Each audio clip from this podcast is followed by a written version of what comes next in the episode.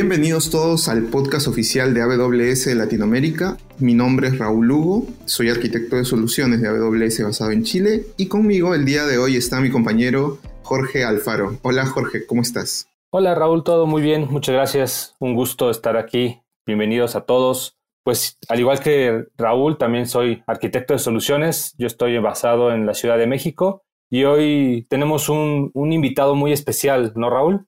Sí, sí, tenemos a el gran Alessandro. Alessandro, ¿cómo estás? Bienvenido. Gracias, Raúl, Jorge. Me presento rápidamente. Mi nombre es Alessandro Morales, soy ingeniero electrónico y cofundador de la comunidad IoT Perú. Gracias por la invitación. Bienvenido, eh, Alessandro. Hoy queremos hablar de IoT y de lo que necesita un profesional para hacer el salto hacia esta rama, ¿no?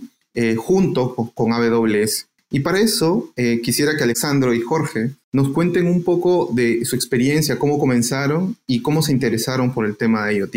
No sé si Alessandro nos puedes comentar un poco de eso. Sí, Raúl, cómo no. Eh, bueno, hace poco más de cinco años, mientras estaba trabajando en una empresa de telecomunicaciones, un amigo me comentó sobre su tesis acerca de conectar sensores para la agricultura. A partir de eso me quedé muy impresionado por el concepto de Internet de las Cosas que en ese entonces se llamaba Wireless Sensor Network. Y, bueno, a partir de eso ya estuve también viendo proyectos de Internet de las Cosas, principalmente relacionados a las verticales de seguridad, industria y agro. Muy interesante. Y Jorge, en tu caso, ¿nos puedes comentar un poco?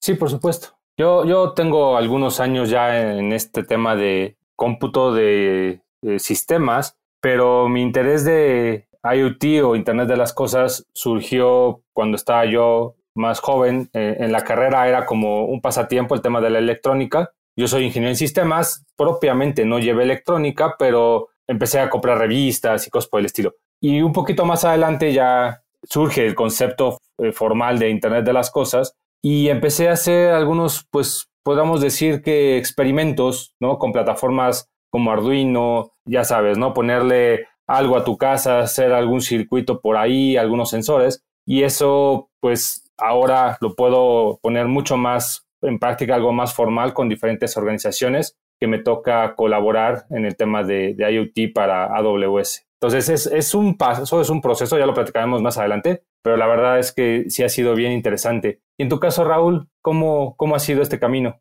Sí, bueno, eh, en mi caso, en, eh, yo, yo, estudié en la Universidad de Telecomunicaciones ¿no? Y como ya sabemos, la, base de las telecomunicaciones es la electrónica, ¿no? Entonces, eh, al tener una base fuerte de electrónica, siempre me, interesó el tema de los circuitos, las compuertas lógicas y todo, ¿no? Entonces, al, aparecer el concepto de, de justamente de IoT hace algunos años, eh, con mucha más fuerza, obviamente. Eh, em, empecé a hacer también, al igual que tú, proyectos con Arduino Jung, me acuerdo, porque era el que con el que podía hacer una petición REST para poder llegar hacia AWS, y luego con el ESP32. Y bueno, como siempre he tenido esta base electrónica, siempre me ha interesado participar en proyectos que vayan un poco más allá del software y también tengan una parte física con un dispositivo. Y, bueno, eso es, eso es como empecé en mi caso y, al igual que tú, pues en AWS ya viendo necesidades de clientes eh, con proyectos de IoT ya en producción. Entonces, ¿cuáles consideran que son los conocimientos esenciales que debe tener un profesional enfocado en IoT? ¿no? Y, y, pensando primero en los dispositivos, ¿no? sea en la parte hardware o en la parte de software de los dispositivos. A ver, Raúl, yo creo que en esa parte un profesional de IoT orientado a devices o dispositivos tiene mayoritariamente un perfil de ingeniero electrónico, aunque no de manera excluyente. Debería conocer temas como microcontroladores, cómo energizar dispositivos, por qué no también el tema de radiofrecuencia y telecomunicaciones, y muy importante el tema de sensores y actuadores. A, nivel de firmware, normalmente estos dispositivos se programan en C, eh, pero también es importante conocer protocolos de comunicación para sensores eh, estamos hablando en ese caso como el I2C, el SPI, el serial y también el tema de comunicaciones. Muy interesante, Alessandro. De hecho, esto que comentas de los dispositivos, eh, para ayudar a nuestros clientes en, AWS hemos incorporado diferentes softwares, algunos eh, de la industria, un software que muchos ocupan se llama FreeRTOS y en el cual AWS le, ha agregado instrucciones, esto se les conoce como SDKs, entonces, esto lo que buscamos es facilitar la comunicación de estos dispositivos hacia la nube de AWS. un ejemplo es, por ejemplo, ESP32, el cual se programa con C y también con esta, este set de instrucciones podemos hacer que el dispositivo directamente envíe la información a través de protocolos ya sea MQTT o HTTPS hacia AWS. También en el caso de que de, de tener dispositivos tal vez que no cuenten con, con, comunicaciones o no te cuenten con una Wi-Fi, podemos incorporar un, una especie de pasarela o gateway llamado Greengrass, en el cual los sensores se pueden comunicar con Greengrass y de ahí enviar la información hacia AWS. Esto lo que buscamos es nuevamente hacer más simple la integración porque pues en el mundo de IoT existen múltiples dispositivos de múltiples fabricantes que hablan protocolos inclusive más viejitos, ¿no? Protocolos que no son ruteables, que no salen a Internet. Y entonces es ahí donde podemos ocupar estos softwares o bien integrarnos nosotros con, con softwares de terceros. Tenemos la capacidad de integrarnos con múltiples softwares que existen en el mercado y de ahí obtener la información para, para enviarla. Eh, algo, algo bien interesante es que lo que buscamos es facilitar la integración, facilitar el envío de datos y de, sobre todo de manera segura. Aquí para esto siempre procuramos que los dispositivos estén con certificados, los dispositivos en el campo estén asegurados de que, pues como decimos, son quien dicen ser y envíen la información de manera segura. Esto porque en el pasado, con algunas implementaciones de IoT que yo he visto, no con AWS, sino que empiezan a hacer los clientes sus primeros acercamientos, la seguridad la pasan por alto y entonces fácilmente alguien puede intervenir la, red y empezar a enviar información como si fuera un dispositivo. Y si todavía le aunamos a que llegando allá en, el centro de datos no hay seguridad, pues puede ser una catástrofe de que el, el, dispositivo mande información no deseada hasta la base de datos, ¿no? Y entonces, bueno, tanto Alessandro como, como Jorge, bueno, han, han mencionado que, que necesitamos conocer C para poder desarrollar en, los dispositivos, ¿no? Pero ¿qué pasa si eh, no sé programar en C? ¿no? ¿Qué alternativas tengo para poder lidiar con este tema? Sí, buena pregunta, Raúl. De hecho, este, hay mucha gente que está interesada en desarrollar soluciones IoT y no necesariamente tiene expertise en algún tipo de lenguaje de programación, pero aún así, ahorita están saliendo muchas herramientas eh, que permiten que, digamos, por bloques o teniendo un stack ya predeterminado que puedes instalar en el dispositivo, te dediques netamente a, por ejemplo, habilitar los sensores y, ver qué data vas a enviar a la nube, ¿no? En este caso, quizá programar el endpoint al cual estás apuntando, en caso de elegir, por ejemplo, AWS, ¿no? Obviamente también viendo los, los temas de seguridad, pero realmente eh, también otra herramienta que es muy útil en ese aspecto es eh, Node-RED. También en el caso de instalarlo en una Raspberry Pi, eh, puedes tener opciones para que por bloques eh, puedas primero leer la data de los sensores y por otro lado estar enviándola hacia la nube. Así que digamos que por ahí ya hay herramientas que sin necesidad de conocer mucho programación te pueden permitir tener un primer vistazo de lo que sería una solución IoT y ya cuando requieras quizá mayor personalización eh, del lado del dispositivo, quizá ahí sí puedas necesitar este, aprender a programar o en este caso también, ¿por qué no? Si es un emprendimiento, juntarse con alguien que sepa de, programación y complementar ambos perfiles. Es correcto, sí. De hecho, bueno, hay que considerar siempre que los dispositivos pues son piezas de hardware limitadas, ¿no? Suelen tener poca RAM, un procesamiento también, vuelvo a lo mismo, limitado. Entonces, a través de eso es que tenemos que usar lenguajes también muy optimizados, por eso es que C es y sigue siendo pues uno de los principales, pero como bien comentaba eh, Alessandro, se buscan los frameworks que nos ayuden a que esto pues sea más simple y en el caso de FreeRTOS eh, eh, permite efectivamente crear varios niveles y posteriormente ir agregando ya nuestra programación de los sensores o los dispositivos que queremos. Entonces, esa es parte de lo que buscamos con estos softwares, que sea más simple la integración y, únicamente nos dediquemos a nuestro sensor o a nuestro dispositivo que queremos enviar los datos, ¿no? Ok, entonces ya hemos visto que necesita un profesional que quiere enfocarse en dispositivos, ¿no? Sí, necesita programar en C, pero también hemos visto otros stacks que le van a permitir hacerlo de una manera más sencilla como FreeRTOS y en el caso de Node-RED que también corre sobre AWS, eh, que, son bastante interesantes. Ahora pensemos en la capa de networking. ¿no? Hay, hay, muchos protocolos de comunicación. Están los más conocidos como Bluetooth, Wi-Fi y los específicos como LoRa, Zigbee, Sigfox y, también las redes eh, celulares ¿no? de, de IoT eh, como el LTE-M. ¿Qué, ¿Qué, opinas, Alessandro, Jorge, acerca de, qué conocimientos tiene que tener el profesional eh, que quiere enfocarse en IoT? ¿Tiene que conocer a profundidad también estos, este tema de networking? Correcto. Hoy en día hay muchas tecnologías de comunicaciones, como las que menciona Raúl. Eh, cada una tiene sus beneficios en particular. esto puede ir en relación a la cantidad de dispositivos o a la cantidad de datos que se puede enviar eh, también está el tema del alcance, ahí donde entra a tallar, por ejemplo, las tecnologías LP1. Eh, luego está el consumo energético de los dispositivos y, e incluso hasta el nivel de cobertura.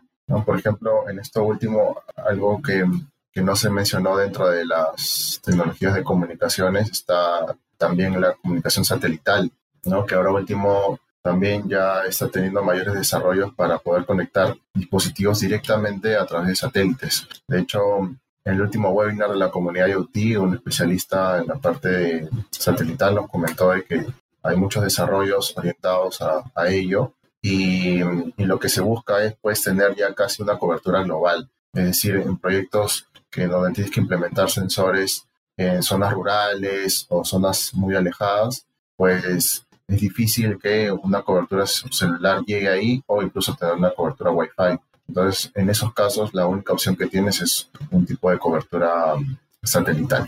Sí, ahí e, e, este tema de las telecomunicaciones se vuelve sumamente crítico porque si bien tenemos la capacidad de obtener la información en el campo, después cómo la transmitimos hacia la nube, ¿no? Así, por ejemplo, en este caso hacia AWS. Entonces, ahí es donde tenemos que usar tal vez algunos softwares que nos permitan acumular datos y cuando volvamos a restablecer las telecomunicaciones, poderlos enviar. Aquí, softwares como Greengrass hacen parte de esas funciones o, por ejemplo, para la industria manufacturera, eh, Sidewise, que es otro software de AWS, que también permite hacer estas veces de pasarela, de gateway, obtener la información y, como les decía, traducir de diferentes protocolos hacia MQTT o HTTPS y enviarlos hacia AWS. Es sumamente importante considerar esto porque puede ser un disruptor de nuestra solución. Si no tenemos la capacidad de sacar la información, de enviarla,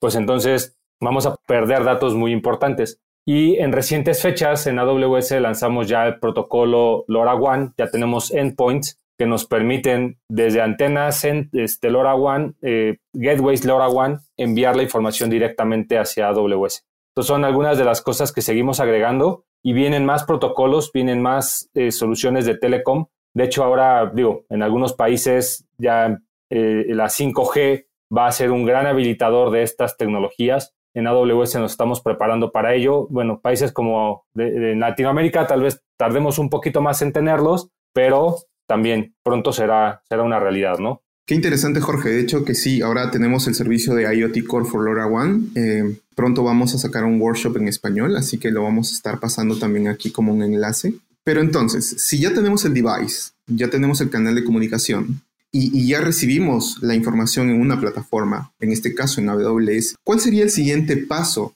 eh, justamente al momento de analizar la información, ¿qué debería conocer el profesional de IoT de esta capa de IoT, ¿no? de la capa analítica de los datos? ¿Debería estar bajo la responsabilidad del profesional de IoT o, ustedes consideran que tal vez no?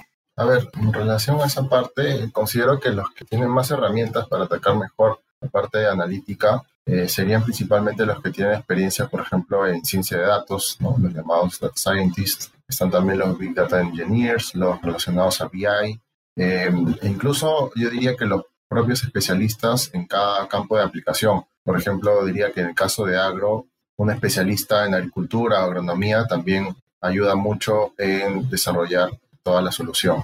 Eh, esta parte de analítica es sumamente importante porque, como siempre hemos dicho, ok, ya tengo los datos, pues ya ahora qué voy a hacer con ellos, ¿no? Entonces, hay que partir eh, pues de la necesidad. O sea, ¿qué busco resolver? qué situación me interesa conocer, o sea, qué reportes, qué nuevos datos y de ahí trabajar en reversa. Y cuando decimos en reversa, pues es identificar qué sensores o qué frecuencia tengo que mandar los datos, etcétera. Ahora, como especialista de IoT, pues sí nos toca un poquito ayudar en ese modelado, pero ya cuando las cosas se ponen un poquito más complejas, sí, definitivamente gente de BI nos va a ayudar muchísimo a explotar la información de manera correcta y sobre todo nutrirla con otras fuentes. Muchas veces no solamente el tema de IoT es lo que tenemos, sino tenemos que tal vez ya juntarlo con otros sistemas que tengamos en nuestra empresa, desde las ventas, eh, cadenas de suministro, etcétera, etcétera. Todo eso va a dar mucho más valor a nuestra solución y buscando hacer las cosas más simples, también en, en AWS tenemos una suite de IoT Analytics, la cual está muy orientada a hacer análisis sobre la información que obtenemos de, los, de nuestros sensores.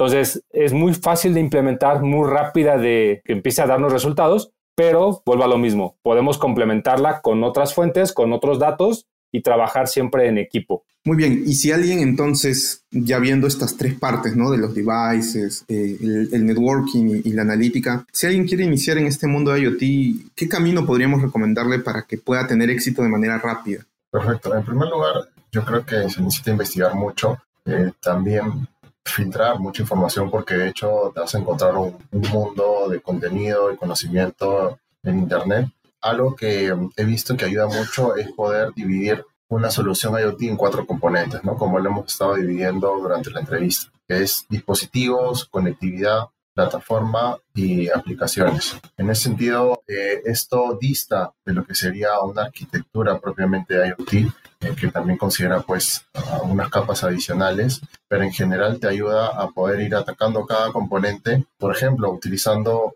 en el caso de dispositivos, Open Hardware, ¿no? Estamos hablando de Arduino, estamos hablando de tarjetas con el SP8266, SP32.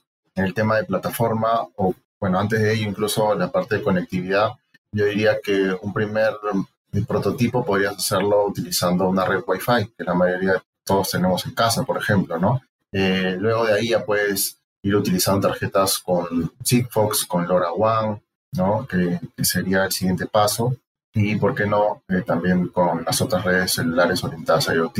Y ya entrando a la parte de plataforma, eh, de hecho, es interesante cómo, por ejemplo, AWS eh, también tiene capas gratuitas como para que puedas probar tu solución, ¿no? En este caso hablamos de también utilizar Greengrass, que sería muy interesante, y luego también algunas otras componentes, pero de hecho se van a poder encontrar algunas otras plataformas más o incluso levantar sus propios servidores MQTT, ¿no? Para poder hacer las primeras pruebas. Y luego, eh, para el lado de la aplicación, también encontramos herramientas que nos pueden ser útiles para mostrar en dashboard, ¿no? Una de ellas, una que ya habíamos comentado anteriormente, el Node-RED, tiene algunos bloques que te permiten crear dashboard de manera bastante sencilla y poder mostrar datos, por ejemplo, de un sensor de temperatura, un sensor de humedad, ¿no? Entonces, digamos que ahorita eh, al menos para iniciarse en este mundo, sí podemos encontrar muchos componentes a bajo costo y también accesibles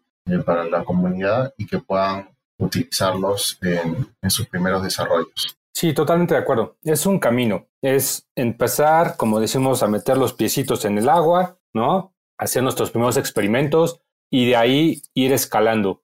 Va a haber muchos, pues, retos, eso es definitivo, y, eso va a depender de nuestras habilidades si soy bueno con la electrónica, pues entonces esa parte ya la tengo resuelta, pero entonces me va a faltar un poquito la parte de las aplicaciones, ¿no? Del software que, voy a necesitar. Entonces ahí es donde tengo que ponerle más foco. Ahí en AWS tenemos muchos blogs, tenemos varios workshops que igual durante los siguientes capítulos les iremos presentando con miras a que los usen y aprendan. Y nuevamente, o sea, trabajamos con muchos proveedores, con muchas herramientas de terceros que también les iremos presentando a lo largo de los siguientes capítulos con miras a que puedan integrarlos, ¿no? Entonces, si es, como comenta Alessandro, varios puntos, eh, varias eh, etapas, pero sobre todo yo creo que lo más importante es tener perseverancia e ir buscando diferentes alternativas que nos puedan solucionar estos retos, ¿no?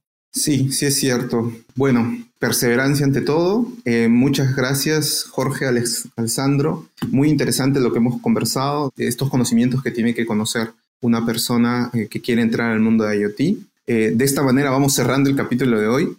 muchas gracias nuevamente por compartir sus experiencias con nosotros. Entonces, Alessandro, unas últimas palabras antes de terminar el, episodio. Claro, por supuesto. En primer lugar, invitación, Raúl, Jorge. Creo que estos espacios ayudan mucho a que las personas que están interesadas pues puedan informarse más acerca de, cómo desarrollar, cómo implementar tu primera solución IoT y de ahí, ¿por qué no?, también escalándola. Así que, bueno, en todo caso, esto va muy alineado también a lo que se hace en la comunidad IoT Perú. Eh, hacemos mucha difusión. Estamos, eh, por ejemplo, ahora también en las redes de LinkedIn. Ahí nos pueden buscar y pueden sumarse. Ahí les va a llegar los mensajes y los posts de los webinars que hacemos, también estamos haciendo podcast, eh, tratamos diversos temas que, están también relacionados a la parte de IoT, ¿no? como inteligencia artificial, machine learning, eh, luego también eh, hablamos de, las DLT, ¿no? para brindar seguridad a los datos que, que, se suben a la nube, así que digamos que tenemos amplios temas que tratamos ahí, también tenemos nuestro canal de YouTube, pueden ver ahí todo el contenido que hemos ido generando en las últimas semanas y los animo a que aprendan más de IoT. Es un campo, por así decirlo, relativamente nuevo, ¿no? Y que está tomando cada vez más relevancia. Así que a, las personas que quieran adentrarse a este mundo, pues anímense y, como dijo Jorge, mucha perseverancia. No van a, eh, es muy satisfactorio cuando te compras tu dispositivo y puedas ver tu primer dato en la nube, así que quizá por ahí puedan comenzar y ya luego puedan ir abriendo, abriendo más puertas a través de ello. Gracias por la invitación, Raúl, Jorge. No, pues muchas gracias a ti, Alessandro, por, acompañarnos. Como decimos en México, eres el padrino, eres el padrino de este primer episodio y de todos los que vamos a estar teniendo a lo largo de este año. Muchísimas gracias a todos, muchas gracias por su atención. Raúl, algunas palabras. Bueno, esperamos que haya sido de, su agrado el, el episodio y que toda esta información le haya sido útil. Recuerden que leemos cada correo que nos envían. La dirección es awspodcast. Hemos sido Raúl Lugo y Jorge. Y como nos gusta decir en AWS, sigamos construyendo y en el caso de este episodio con IoT.